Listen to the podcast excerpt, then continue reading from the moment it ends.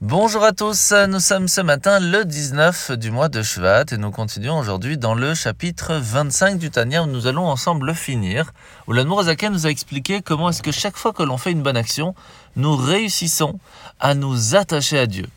Par contre, chaque fois que l'on va faire euh, une action qui va être à l'encontre de la volonté de Dieu, eh bien on va se déconnecter de lui. Et c'est pour cela que Moshe Rabbeinu, par exemple, a demandé à ce que chacun d'entre nous fasse le schéma Israël deux fois par jour, une fois le matin, une fois le soir. Parce que le schéma Israël, c'est le don de soi.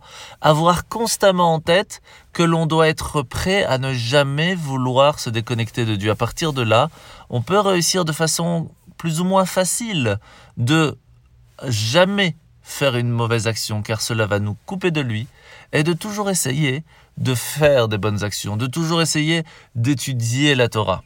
Mais bien sûr, il y a une faute qui est celle de la négligence à l'étude. Et c'est quelque chose qui est quasiment impossible de ne pas faire. Et c'est pour cela que trois fois par jour, nos sages ont institué la prière avec la demande de pardon, pour demander pardon à Hachem, à ce qu'il nous aide à réussir à prendre du temps pour étudier la Torah convenablement. À partir de là, nous comprenons comment de façon plus ou moins facile nous pouvons réussir à toujours rester connectés à Dieu. La mitzvah de ce matin, c'est la mitzvah, la première mitzvah en fait des dix commandements sur les 613, qui est celle de se rappeler que c'est toujours Hachem qui a créé le monde, et c'est toujours lui qui continue de gérer le monde, et qu'il nous a donné dans notre corps différentes parties qui, grâce à ces parties de corps, ces membres, nous pouvons faire énormément de bonnes actions.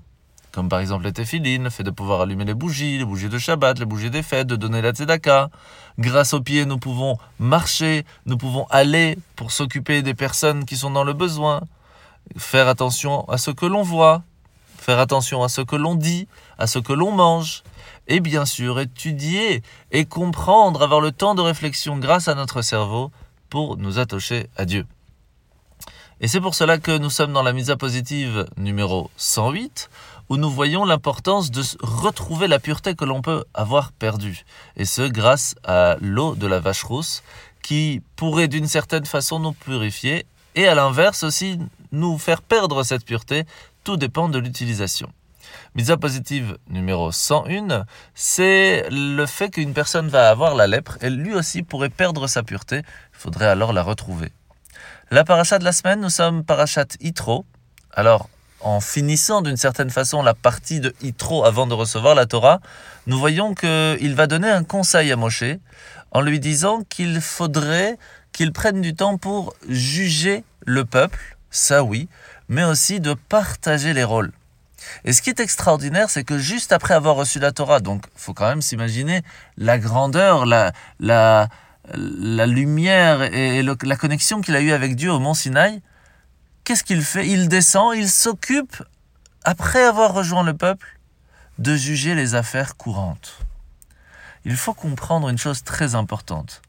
Même si on pense avoir atteint un sommet de sainteté, vraiment le plus haut possible, au point d'être celui qui va recevoir la Torah au Mont Sinaï, on doit savoir toujours porter le regard vers l'autre. Toujours comprendre que tout le but d'être monté spirituellement est de pouvoir partager, de pouvoir être présent pour nos frères. Parce que c'est ça, en fin de compte, le but de l'étude de la Torah. Bonne journée à tous et à demain.